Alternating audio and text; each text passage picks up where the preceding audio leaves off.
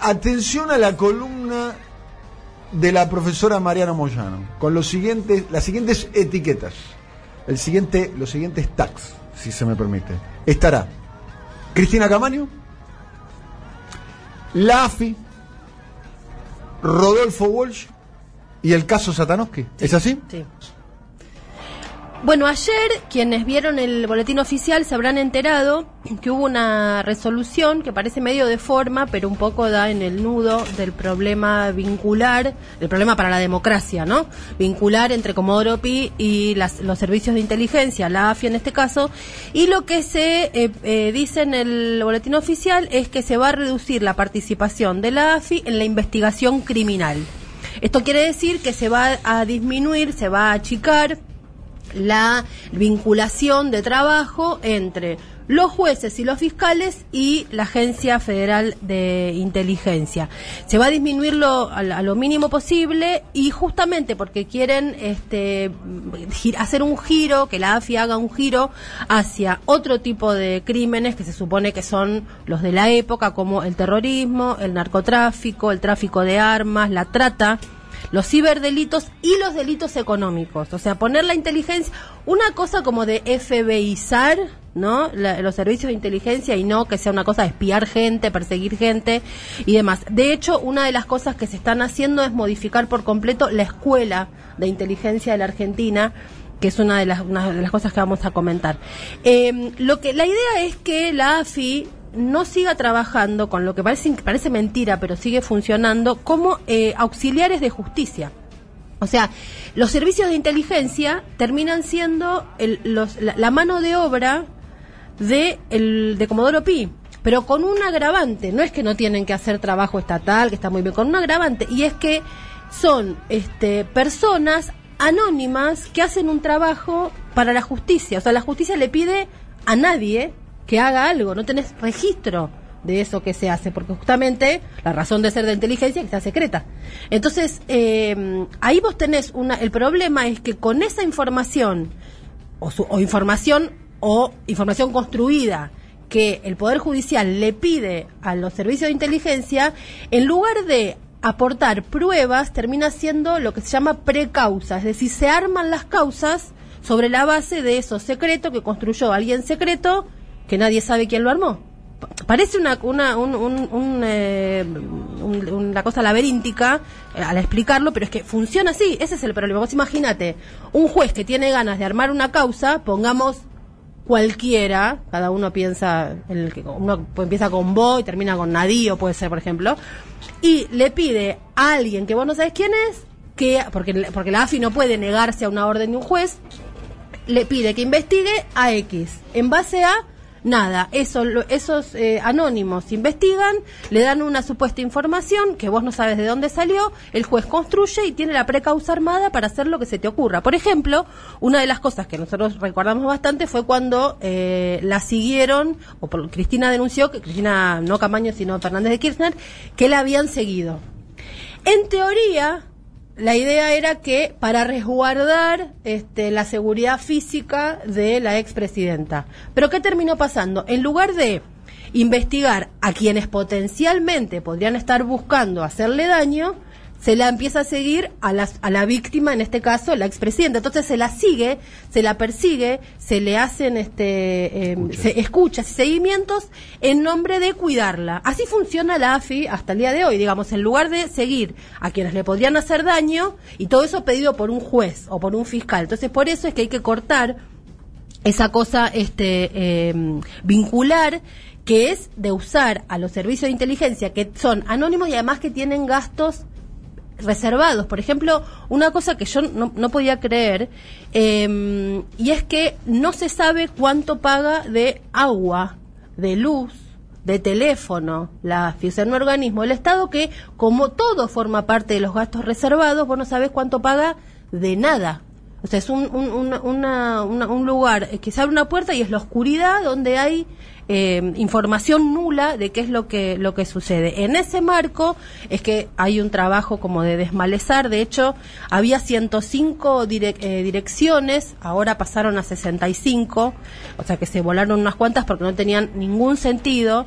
Había dos, este, dos focos de trabajo, uno por un lado que era en lo que llamaban eh, temas jurídicos, que eso lo manejaba directamente Arribas, y el otro era em, la cuestión operativa que la manejaba eh, Magdalani. La idea es racionalizar eso, transparentar los gastos, em, porque aparte, por ejemplo, estaban siguiendo las hipótesis de conflicto que tenían, eran unos un grupo que llamaban de Montoneros de Córdoba, 2020, y la hipótesis de conflicto era un grupo de montoneros de Córdoba y anarquistas. Una patrulla perdida. Que Pero no, no algo, no sé, porque apareció una bandera en una marcha, entonces pones el servicio de inteligencia a seguir a los montoneros de Córdoba. Yo lo digo montonero de Córdoba. Lo que, hicieron con la RAM.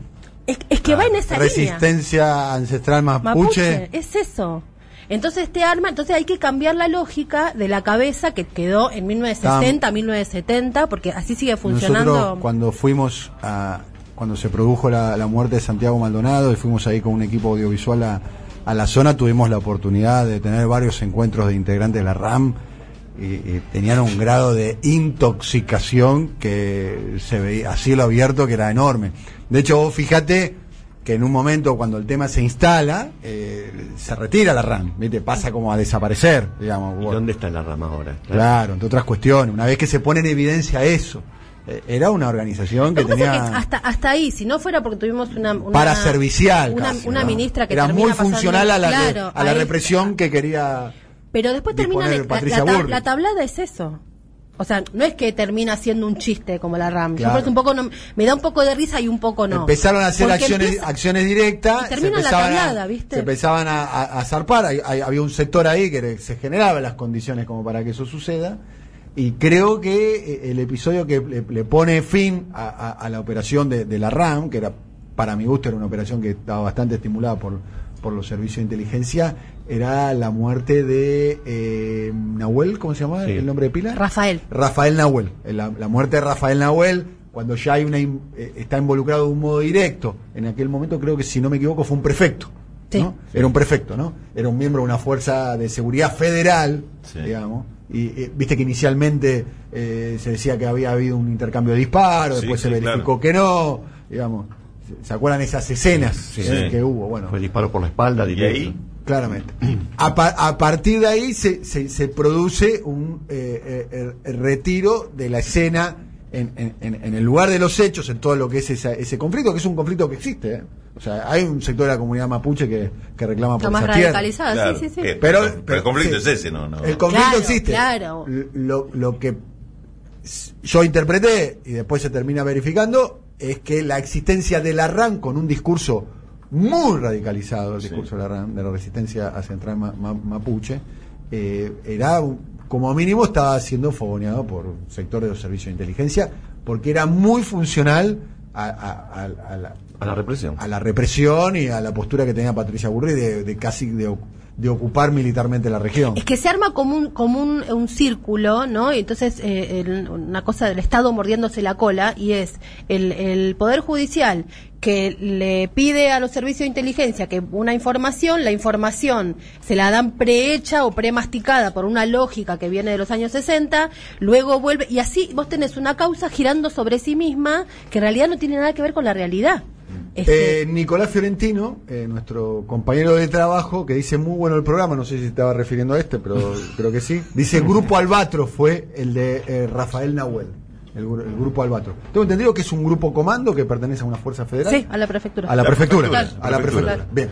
Bueno, entonces, este, la cuestión es que hay, hay como por dónde empezar a cortar este círculo vicioso y eh, por un lado esto que explicaba que salió ayer en el boletín oficial y por otro lado el tema de los gastos reservados, eh, porque todo es gasto, como decía recién, la luz, el teléfono, lo que usan los servicios, todo es gasto reservado, entonces se, se, se corta eso lo que va a quedar es efectivamente gastos reservados para, por ejemplo, alguna, alguna necesidad que haya de pagarle a un soplón, para un delator, digamos, que diga algo, pero con lo siguiente, luego de, que se ha pagado ese soplón, este, por alguna información relevante que supuestamente se consigue, Ese servicio de inteligencia que consiguió esa información de esa fuente, que, cuya información solo puede obtenerse mediante dinero, o sea, mediante una zona oscura, pero hay un límite ahí para trabajar, ese agente luego tendrá que dar explicaciones respecto de qué consiguió con ese dinero que eh, puso a circular en ese ámbito. Porque hasta ahora lo que pasa es que es para un soplón, es para conseguir no sé qué, es para conseguir no sé qué otra cosa,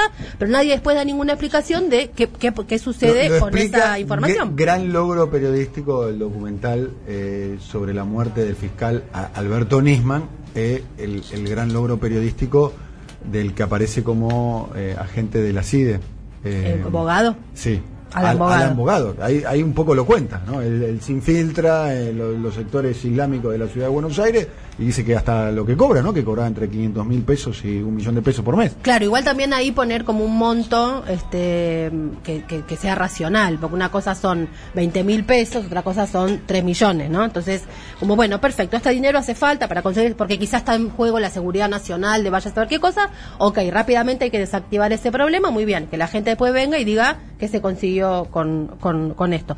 Parte de eso es modificar el programa de estudios de la escuela de inteligencia que hay en la Argentina, que eso se puede hacer rápidamente, de, de hecho se está haciendo, eh, ya este, volaron todas las direc- los directores y Una escuela de espías. hay una escuela de escuela, espías está ahí. ¿Qué, qué sketch La nos Libertad armaría? está, ¿no? está en la calle Libertad. ¿Qué sketch nos armaría Capusoto con la escuela de espías? Por favor.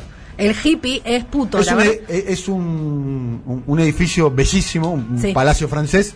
eh, eh, por lo menos hasta hace un tiempo estaba en pero que pésimo puede, estado, puede ser por lo una menos cosa externo. ¿no? muy seria, ¿no? Si uno lo hace este, bien, puede ser una cosa... eh, Pu- nadie dice que la... Va, yo pienso que todos los estados tienen que tener su servicio de inteligencia. Absolutamente. sí. Es Yo más, te que- diría algo.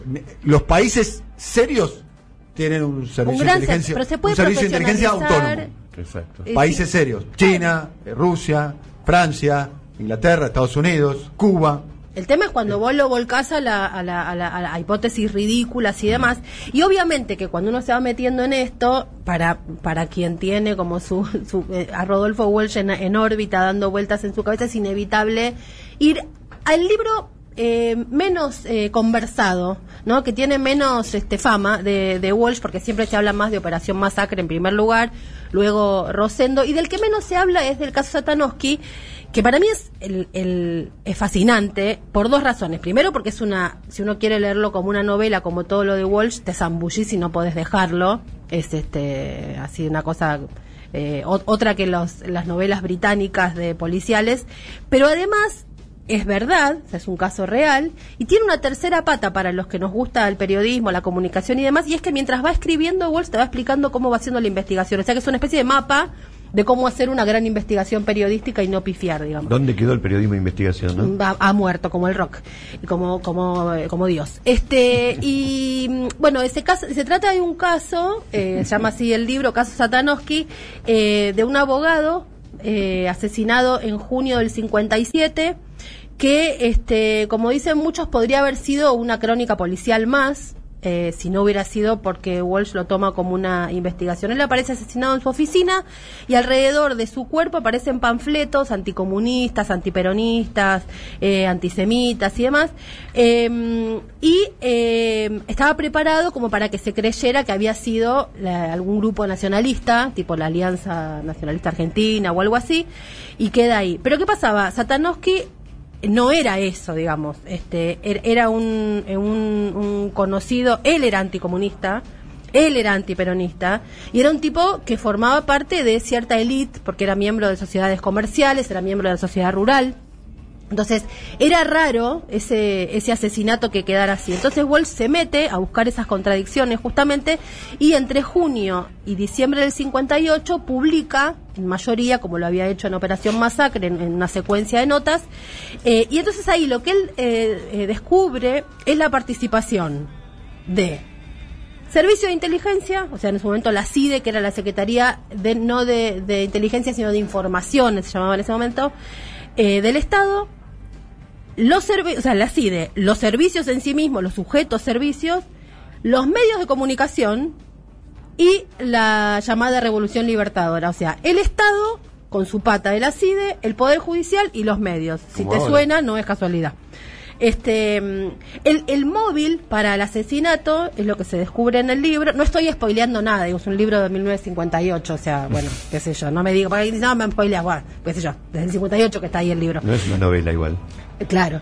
Em, lo, que se, lo que se descubre es que la disputa era justamente porque Satanowski era el abogado de Peralta Ramos, que era el dueño de la razón. ¿Qué pasaba? La llamada Revolución Libertadora decía que las acciones de la razón eran de Perón. Entonces, lo que, te- lo que decían es, a través de una comisión que ellos habían formado, que era la Junta de Recuperación Patrimonial, o sea, el Estado recuperando todo lo del tirano prófugo, ¿no? Para bien del Estado, según la lógica de la llamada Revolución Libertadora, entonces tenía que recuperar las acciones de la razón, porque en teoría eran de Perón.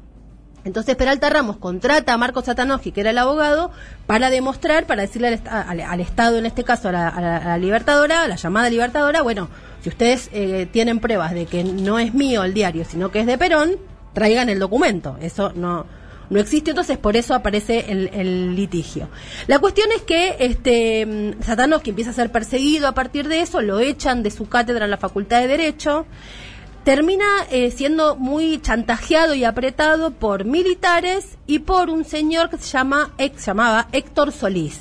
Héctor Solís era una persona de Clarín y de confianza de Roberto Noble. Si te suena parecido a la realidad, no es coincidencia.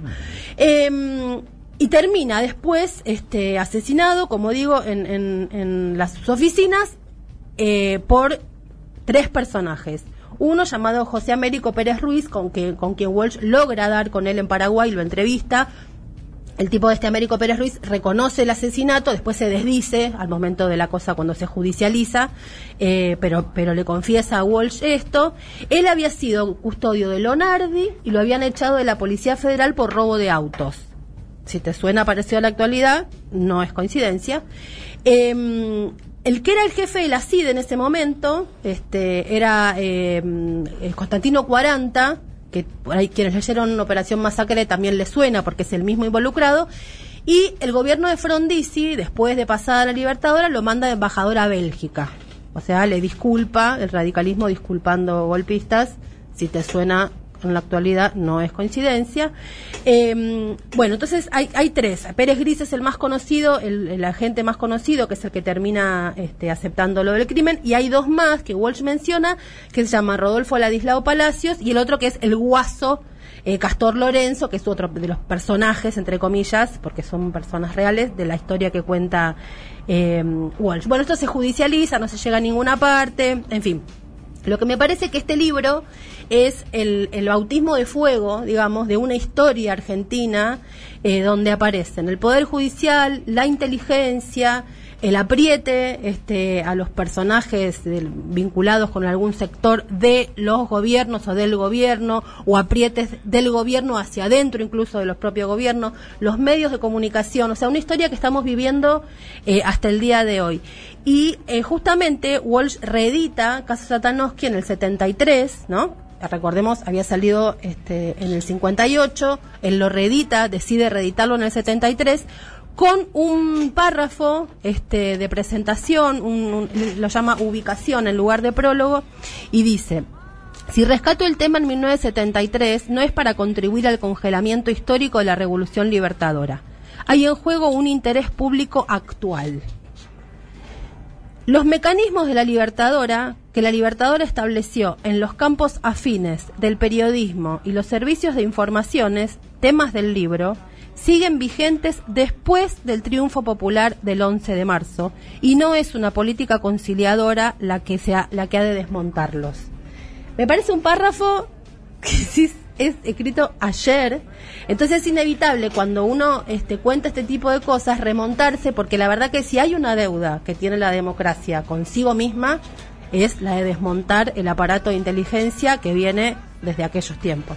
Pregunta, eh, pa- para una movida de ese estilo, ¿no? De- una iniciativa política de esas que evidentemente eh, en toda la democracia argentina, de por lo menos de esta transición del año 83 a esta parte, es una reforma que no se pudo hacer, ¿estamos de acuerdo? No se pudo hacer. Nunca. digamos. No se pudo porque no se pudo, no, No se quiso, quiso, no se supo, No pero se supo. sí. Pero No no, se se, hizo. hizo, claramente. Ahora pareciera ser porque ¿cuál es el tema? Antes era como eh, eh, el sótano de la democracia, Mm. ¿no? el, el- sotogoverno, también como llaman lo- los italianos, que ahora está a cielo abierto. Lo vemos, lo que antes eran las operaciones de inteligencia en los medios de comunicación, que alguien que te decía, bueno, este quizás es servicio o este se, Mm. eh, tiene vinculaciones con los servicios, antes, en, en los 80, en los 90 o hasta en principio del siglo, era una cuestión marginal. Ahora lo vemos en el prime time de la televisión abierta, ¿no? Es una miniserie de Netflix. Exactamente. O sea- Exactamente. Lo vemos en el prime time. El caso de Alessio y Animales Sueltos. O el caso de Alessio. De Alessio tenía eh, más horas de televisión que la mayoría de, nosotros los que estamos acá durante lo- lo- los últimos eh, periodos. ¿no? Estamos hablando de algo que es ya dramático. O el caso, vamos a poner dos casos. ¿no? De Alessio y Natalia Jaid. Para poner dos casos de que ya esas era cielo abierto. Ya era algo que eh, eh, el- parecía una manera la- las napas freáticas eh, eh, de- de- del, del camión atmosférico de la Argentina Emergieron. eh, esta- emergieron y estaban ya eh, Hasta la nariz. exactamente ya no se pueden ocultar por eso la reforma se tiene se, se tiene que hacer porque ya si no eh, ya, ya es intolerable es intolerable tengo entendido que es una de las me cuentan a mí que a- a- al presidente eh, eh, está preocupado por dos cuestiones elementales la deuda y la justicia son las dos cosas que tiene en la cabeza Yo no sé, yo no sé si es así, lo que sí sé es que con quienes más se reúne el presidente es con Guzmán y con Cristina Camaño. Bueno. o sea que evidentemente Va en es ese, porque se- es lo que más le sentido. preocupa. Pregunto yo, pregunto desde la propia experiencia eh, histórica contemporánea. En la Argentina se evitaron los golpes militares y se sacó eh, el, el factor de la, de la posibilidad de un golpe militar a partir de un acuerdo eh, multipartidario. En aquel momento existía el bipartidismo, el radicalismo y el peronismo. Resumida en, en la foto de, lo voy a poner una foto para que todos lo podamos entender, resumida en la foto de Alfonsín Semanas Santas El en, el- en el balcón. con, Con Cafiero, Cafiero. y con eh, Manzano. Chupete Manzano. Mm. digamos, ¿no? Como diciendo, eh, no. cuenten con nosotros Es con para conspirar. todos, claro. Después, después por abajo, Sí, sí. eh, eh, los carapintadas tenían sus líneas tiradas, ¿no? Eh, eso, es- eso también es una historia que está escrita. Algún que otro funcionario que está en el gobierno hablaba mucho con, con Mohamed Ali Sendelín y demás. No importa, eso es historia pasada. Digo, no haría falta, porque vos pateás el hormiguero de la AFI, de la EXID, y eh, eh, bancate el vuelto, bancate el vuelto. Como bien decía más temprano en la mañana Gillo Murano, eh, vos te metés con la, la bonaerense, bancate el vuelto. Pruebas al canto. ¿eh? Eh, fíjate lo que está pasando. Nosotros decimos, hemos sido predictivos, hemos hecho la entrevista, creo que una de las primeras entrevistas en medios nacionales de Marcelo Saín. Eh, fíjate que Marcelo Saín está queriendo hacer una reforma profunda en la policía de la provincia de, de Santa Fe y la réplica es feroz. O sea, están desestabilizando. Bueno, ni hablar a Saín, que de, de última es un ministro. Eh, los ministros están para eso, para, Para ir al frente. sí. Son, como decía el doctor Alfonsín, ¿no? la figura del, de son fusibles. Están para eso, ah, este, para, para, para ir adelante y, en todo caso, entre comillas, eh, mo- morir en, en- en combate. Lo que yo pregunto, y recuerdo la, la- la expresión de Antonio Trócoli, ¿te acordás vos, Mariana? Eh, Antonio, cuando dijo, eh, Antonio Trócoli, ministro del Interior, dijo la mano de obra desocupada. Esa expresión que hoy la tenemos absolutamente incorporada es una expresión de Trócoli cuando, cuando Alfonsín quiere meter Intenta, un sí. intenta meter un poquito de, de- de- de aire. re- de reforma en, el- en los servicios de inteligencia. Y es, y es un submundo muy poderoso. Porque no es que eh, te se meten en el WhatsApp de, no sé, del profe, el mío, el de- sino que No, tienen- eso ya lo hace Facebook. eso por eso, ellos tienen el ticket completo de, de personas muy poderosas Eso que es toman Estiuso. decisiones. Eso fue Estiuso. Sí, es un sistema que es, eh, es- Estiuso lo construyó, pero no es que es Estiuso No, nada más, digamos. no. Eh, digamos. Es una lógica. Eh, eh, También es un es- problema eh, personalizar en esto. Si muerto el perro, se acabó la rabia. Exactamente. Es una lógica. Es un... Por eso yo traje lo de Satanowski. Porque es esto estamos hablando de 1958. Pregunta. ¿Qué pasó tecnológicamente de ahí para acá y sigue igual? Pero, pero, pero lo, que, lo que yo te quiero plantear con el tema de los servicios de inteligencia, debería de haber, como, como con el tema de la... que es una de las razones por las cuales puede, eh, puede fracasar la reforma policial que está llevando adelante Perotti y Saín en la provincia de Santa Fe, digamos, porque tiene una oposición del radicalismo y de los par- del Partido Socialista, que es este, la, la oposición. Son, en mi opinión, digamos, hay que tratar de replicar la foto del el balcón Sí, yo no, De Semana Santa. Yo no creo, lo- ojalá que De- sí. tiene que haber un sí. acuerdo multipartidario. Claro, pero o- O yo sea- creo que tendría que, ser- que, que, que sería posible, me parece, con otros sectores. En este caso puntual de la AFI y de la CIDE, yo no veo al radicalismo, este, porque yo creo que debe haber, hay, me consta que hay, este, dirigentes del radicalismo que quieren esto. De hecho, por ejemplo, el informe que hizo eh, Mario Cimadevilla, que fue el, la persona que puso este, Macri en la eh, unidad AMIA que depende del Ejecutivo, ¿no? No la unidad AMIA este, Poder Judicial, sino la unidad AMIA, no, no lo que sería el NISMAN, sino la parte de la, de, del Estado eh, eh, gubernamental. Este, con lo puso ahí, eh, y Simadevilla es un tipo que puede ser, es incapaz, no, es, es, imposible acusarlo de ligazón con el peronismo porque yo no conozco radical más gorila que Simadevilla. Sin embargo, el tipo, el informe que presentó, que aparece en el documental de Nisman al pasar, se llama Infamia, yo lo leí, es demoledor. O sea, un personaje como él seguramente avalaría dinamitar la AFI tal cual está. Bueno, pero Villa es uno de los firmantes del cuestionamiento a Cornejo con este tema de Evo Morales. Bueno, por ejemplo, mira, bueno, este, pero, pero, pero yo no creo que el radicalismo en pleno como fuerza lo haga, porque además, así como la CIDE tiene esta lógica, el radicalismo, al no poder combatirlo como hizo Alfonsín, lo que hicieron, se unieron a ellos, digamos, no hay nada en la historia de la democracia reciente más unido a la AFI que el, el, radicalismo. Por eso, cuando uno insiste con lo de Boca, Angelici, todo eso, no es una cosa de antiboca o de chiste que hacemos desde River. De verdad, hay una lógica ahí establecida de las agrupaciones partidarias del radicalismo eh, a partir del inicio de la democracia, este, Angelici, Darío Richarte, que fue abogado de los de funcionarios del kirchnerismo, mm. hoy detenidos, digamos, hay toda una lógica ahí impuesta, que eso es lo que hay que desarmar. Y yo no creo que el radicalismo quienes comandan hoy el radicalismo apuesten a algo así. Me parece que en todo caso, si le sale bien, es por mérito de la decisión de Alberto Fernández, por mérito de Cristina Camaño y por hacer una alianza con otros partidos, no con el radicalismo. Si no llega a salir bien. Si llega, por eso digo, si, le sale bien, Por eso digo, si le no sale bien. tampoco como poner una persona que tenga buenas ideas. Por eso digo, si le sale bien, va a ser mérito, pero no, no, no me parece a mí con comandancia, por lo menos con quienes comandan hoy el radicalismo. Quizá con otros sí no, pero no con esto. Sacar radicalismo, acuerdo de, de las élites, del establishment, el, círculo rojo, poner el nombre que quiera, digo, digo radicalismo como para, yo sé que no, no existe más ese bipartidismo. Eh, pienso yo que eh, para que una reforma de esas características tenga éxito hace falta construir espalda. No, alcanza, no, alcanza con una fuerza política, no, no alcanza con el gobierno.